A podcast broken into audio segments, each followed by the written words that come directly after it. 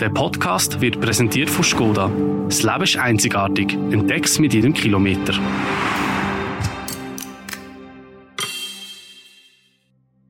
Heute bei «Apropos» mit Occasionsautos nach Kiew.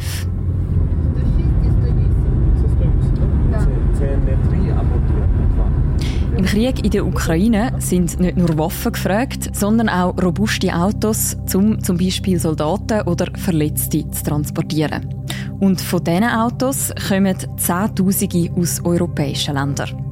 Auch vier Freunde und Freundinnen aus Deutschland haben beschlossen, dass sie zwei gebrauchte Autos nach Kiew fahren und von dort aus an die Front bringen.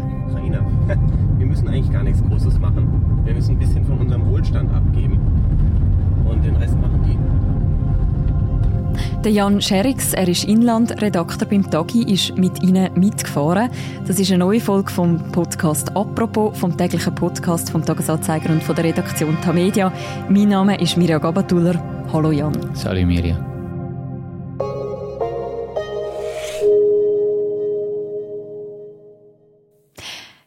Jan, vor kurzem bist du nach Warschau gereist. Was war das Ziel dieser Reise?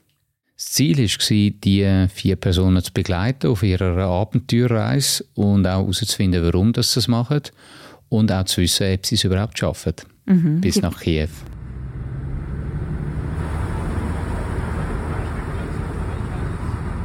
Die vier Personen, das ist der Thomas, der Björn, die Alisa und die Olga.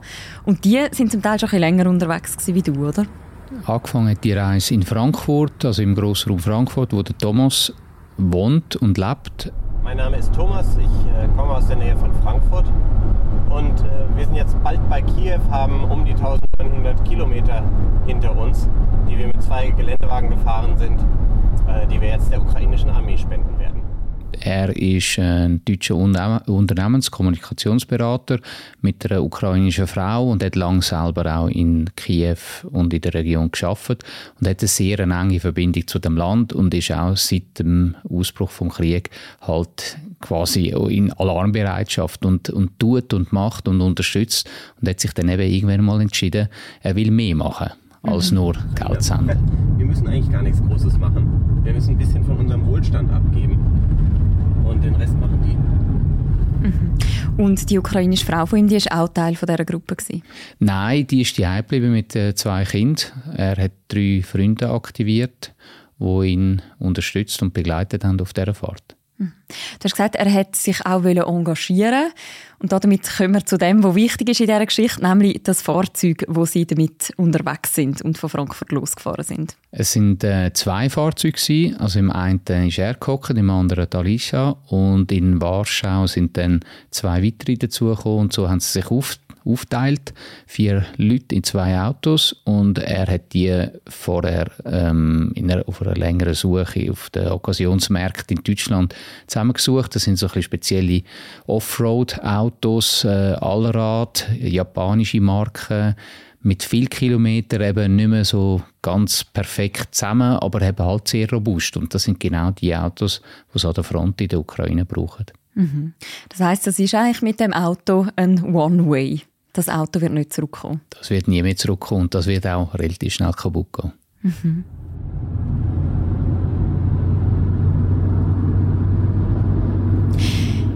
Ihr seid von Warschau aus losgefahren. Du bist dann dort auch mit dem Thomas ins Auto gestiegen. Er ist am Steuer gesessen. Warum hätten Thomas und seine Freundinnen und Freunde beschlossen, um mit diesen alten Autos nach Kiew zu fahren? Eben, wie ich vorher gesagt habe, er wollte aktiv werden, nicht mehr einfach nur Geld senden und irgendein Freund äh, hat ihm dann geraten, er soll doch äh, statt einfach nur noch Geld senden, soll er Autos organisieren, weil das ist genau das, was an der Front dringend braucht, also die ukrainische Seite auf jeden Fall. Das ist auch etwas, wo extrem schnell kaputt geht und extrem wichtig ist und äh, nicht so einfach zu beschaffen ist. Und so ist er aktiv geworden und hat dann entschlossen, dass er die Autos selber will bringen. Und das ist eigentlich so der Anfang von dieser Geschichte. Mhm. Für was werden denn die Autos eigentlich am Schluss in der Ukraine gebraucht? Für alles, vor allem für den Transport von Verletzten, für die Verschiebung von Soldaten. Es äh, braucht einfach Gefährte, die eben mobil sind, die relativ schnell schnell sind und beweglich und das sind eben genau die Autos, die es dann braucht. Mhm. Und wie viele von diesen Autos, die dort gebraucht werden, kommen aktuell so aus dem Westen, eben zum Beispiel aus Deutschland, wie jetzt aus westlichen Ländern, eben zum Beispiel wie aus Deutschland, wo sie jetzt abgefahren sind?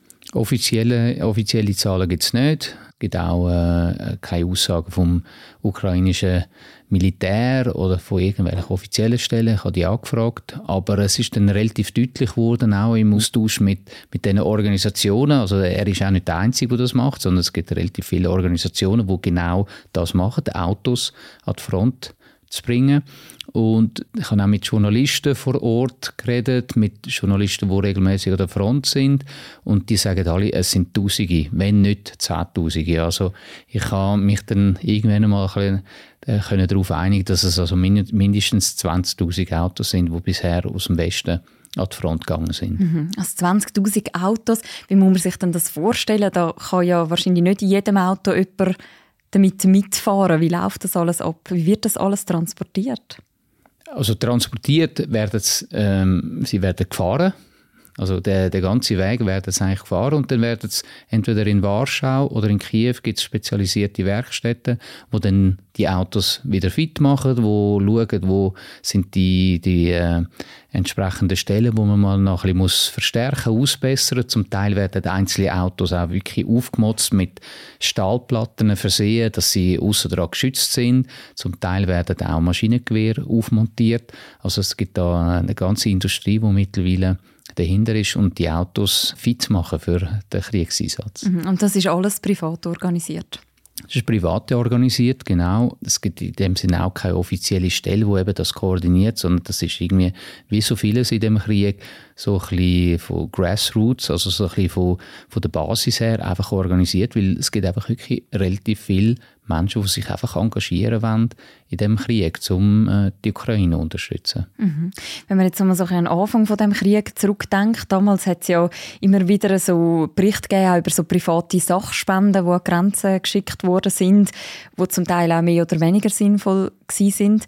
Du hast ja das Ganze jetzt als Journalist begleitet. Wie sinnvoll ist jetzt so eine Aktion wie von Thomas und seinen Freunden mit so einem Auto quasi in die Ukraine, in ein Kriegsgebiet zu fahren? Also eben, es ist ja immer noch äh, die Unterstützung von einer Kriegspartei. Ähm, ich will mich da auch nicht zu fest irgendwie, ähm, positionieren, aber es ist sicher so, aus Sicht von der Ukraine ist sehr nützlich.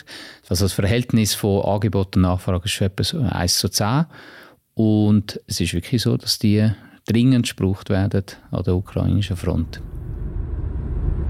Ihr startet ja eure Reise dann aber zuerst in Polen und zwar mit viel Stau. Ja, Small Traffic Jam. Was ist dort los? Gewesen?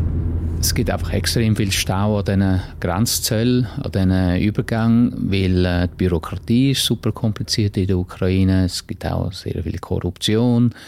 Es werden sehr viele Leute rein raus.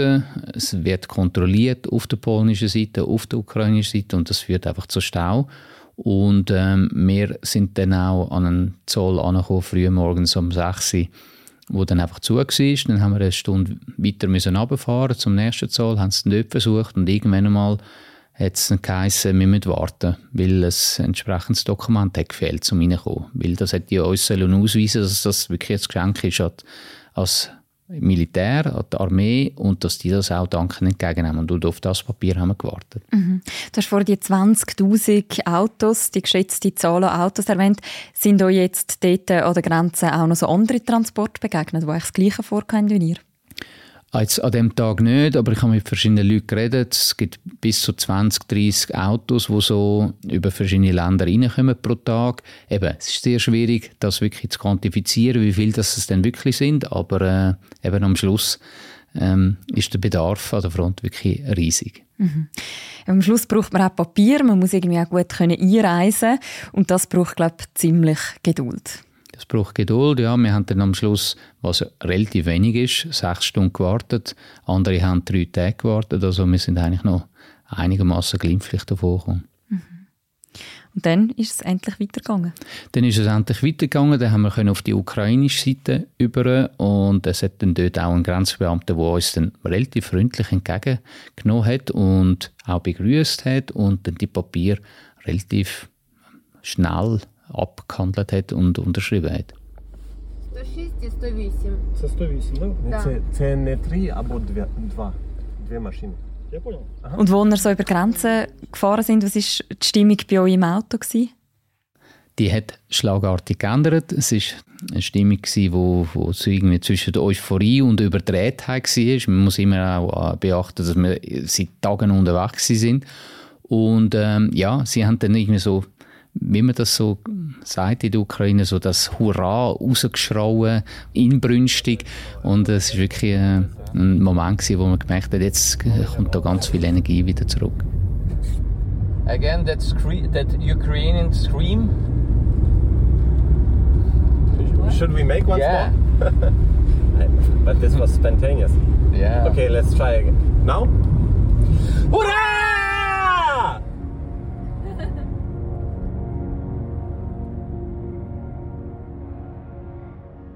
Es geht gerade weiter nach der Werbung. Wo auch immer dich deine nächste Entdeckungsreise hinführt, in der grossen Skoda Modellvielfalt findest du den perfekten Begleiter für jedes Abenteuer. Das Leben ist einzigartig. Entdeck's mit jedem Kilometer.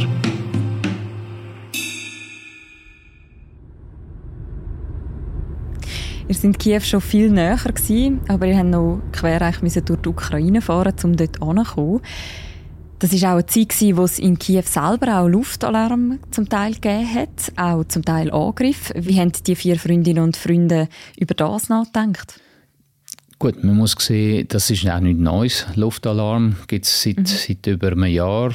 Das ist auch etwas, wo, wo die, äh, Ukrainer äh, äh, leider haben müssen lernen, damit zu leben. Es hat irgendwie so eine komische Diskrepanz zwischen der, der, Landschaft, diesen blühenden Rapsfeldern, diesen Wäldern und wir haben irgendwie auch super gegessen in einer Raststätte. Und, und gleichzeitig sind auch nonstop die SMS reingekommen und die Telegram-Channels, die dann von, von Air Raids, also von diesen Luftalarm in verschiedenen Teilen von der Ukraine berichtet und wir fahren genau dort hin. Oder? Also so ein bisschen eine, so eine ambivalente, ambivalente Stimmung gegeben zwischen irgendwie Angst und, und Vorsicht und gleichzeitig auch eben die Euphorie, dass wir endlich in der Ukraine sind. Oder? Du hast ja während dieser Autofahrt auch viel über die vier Personen erfahren, die mitgefahren sind. Was sind das so für, du hast schon ein bisschen etwas über den Thomas erzählt, was sind seine drei Begleiterinnen und Begleiter für Personen? Sehr unterschiedlich. Eben Talisha, das ist eine, eine alte Freundin von dem, vom Thomas, wo, wo, sie haben sich kennengelernt über das Arbeiten damals.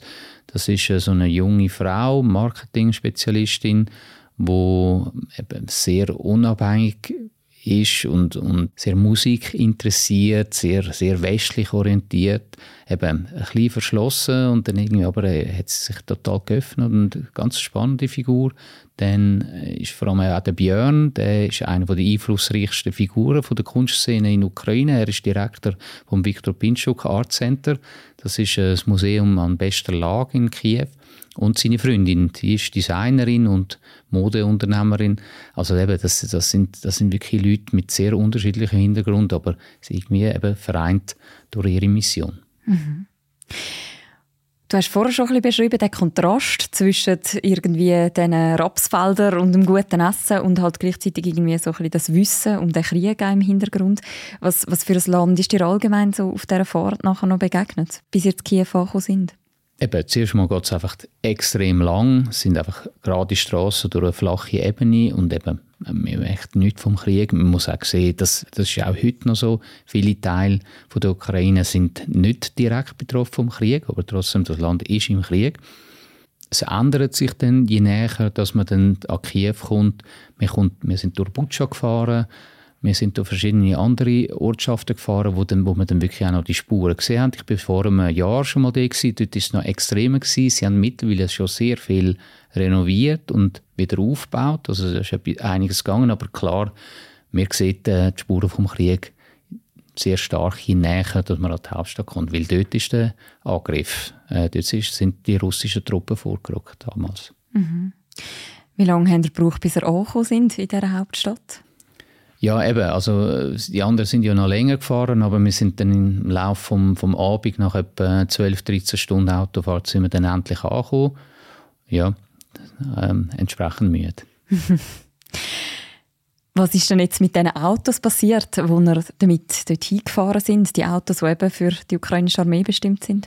Ja, es hat relativ unspektakulär geendet auf einem, auf einem Werkplatz am Rand mhm. von Kiew in der Dunkelheit, kein Fanfare und kein Begrüßungskomitee. Das ist glaube ich auch okay gewesen für alle. Wir, wir haben einfach nur schlafen.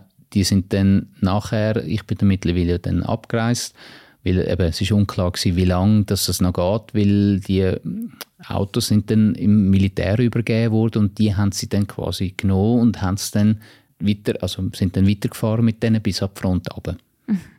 Du hast gesagt, der Thomas, der Björn, der Lisa und Olga, die haben ja auch alle Bezüge zur Ukraine. Was haben Sie quasi gemacht, nachdem Sie das Auto abgegeben haben? Was hat Sie noch erwartet in Kiew? Also der Björn hat müssen zu seinem Museum schauen. Er pendelt zwischen Brüssel und Kiew im Moment, also er ist regelmäßig unten und, und auch wieder, wieder zurück. Die Olga hat natürlich zu ihrem Business müssen schauen. Sie lebt auch dort. Eben, unter anderem hat sie zum Beispiel jetzt gerade mir erzählt, dann, dass sie für eine Airline eine Uniform kreiert hat und äh, das, das hat sie müssen weiter vorantreiben. Die Alicia hat ihre, ihr, wieder ihrem Job nachgegangen und der Thomas hat eh seine Freunde vor allem treffen, wo, wo er schon lange nicht mehr gesehen hat und wo er auch eine sehr intensive Beziehung hatte und wo er halt auch durch die ganze Zeit, vor allem am Anfang, wo er sehr Angst hatte um die Personen, dass die überhaupt noch lebend rauskommen, dass er die das erste Mal wieder trifft. Mhm. Und du, was war noch dein Plan? Gewesen? Ja, ich bin nicht lange in Kiew geblieben. Ich bin nur einen Tag gewesen, ein wunderschöner Sommertag, extrem heiß, die Leute draußen und flanieren. Also es hat irgendwie so eben etwas sehr Seltsames, dann, wenn man durch Kiew geht. Aber die, die Stadt lebt, die Restaurants sind offen, Kaffees auch. Die Leute sind sehr freundlich und sehr nett und offen. Gleichzeitig hat es dann die, die Luftalarme immer wieder gegeben, vor allem in der Nacht. Und äh, das ist jetzt nicht ultra gefährlich gewesen, glaub, für mich. Oder? Ich war in einem Gebiet, gewesen, wo, wo es eigentlich noch nie irgendetwas geht, aber man schaut dann schon zum Himmel auf und, und hört die Sirenen erschallen über die ganze Stadt. Und das hat schon etwas Beklemmendes, ja. Dear guests, attention please. Air raid alert was issued. Please take shelter. Шановні гості, Увага! Оголошена повітряна тривога. Просимо всіх пройти в укриття. Man hat einerseits irgendwie den Luftalarm, man hat andererseits, wie du vorher geschildert hast, eben am Tag, die Leute sind draußen, es hat Sonne und so weiter. Wie gehen die Leute um mit dieser Ambivalenz? Ich glaube, sie müssen einfach mit der Ambivalenz leben. Ich glaube, es ist ein, äh, auch ein Prozess, dass sie gelernt haben, irgendwie mit dem Krieg zu leben, weil das Leben geht trotz allem weiter. Es ist ja nicht jetzt irgendwie ein Schlachtfeld, sondern es ist eine funktionierende Stadt mit extrem vielen jungen Leuten und die jungen Leute, die wollen halt äh, trotz allem, sind sehr engagiert und die wollen aber trotz allem auch irgendwie leben, oder? Und das hat sich für mich dann relativ deutlich manifestiert in dem Viktor Pinschuk Museum. Äh, der Björn hat mir dann auch die Ausstellungsräume noch gezeigt. Das sind vor allem junge Künstler, die dort äh, ausstellen und ihre Kunst zeigen. Und das hat natürlich eine totale Dringlichkeit gehabt mit dem Krieg. Natürlich ist der Krieg omnipräsent und sie verarbeitet das aber zum Teil auf sehr äh, humorvolle Art, aber zum Teil auf sehr düstere Art. Und und äh, es hat vor allem dann auch einen Raum gegeben, wo, wo ganz schwarz angemalt war. Und dort hat es auch eine Box drin gehabt, wo ein äh, altes ukrainisches Volkslied abgespielt hat. Und irgendwie hat das äh, schon noch so eine Wirkung, wenn man dann irgendwie so in der Stadt ist, in dem Raum und, und das Lied hört.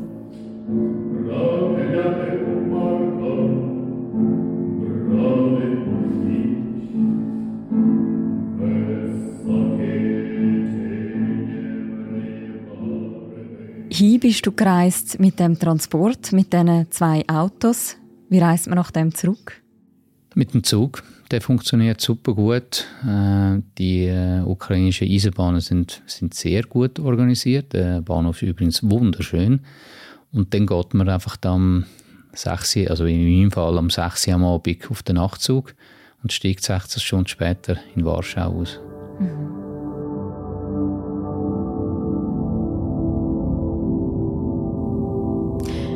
Danke vielmals, Jan, dass du die Eindrücke von dieser Reise mitgenommen hast im Podcast. Danke dir. Wer das alles noch möchte nachlesen möchte, wir verlinken einen Beschreib zu dieser Episode noch die ganze Reportage von Jan Scherix. Und das war die heutige Folge vom Podcast «Apropos». Die nächste Folge von uns, die hören ihr morgen wieder. Bis dann, macht's gut. Ciao miteinander.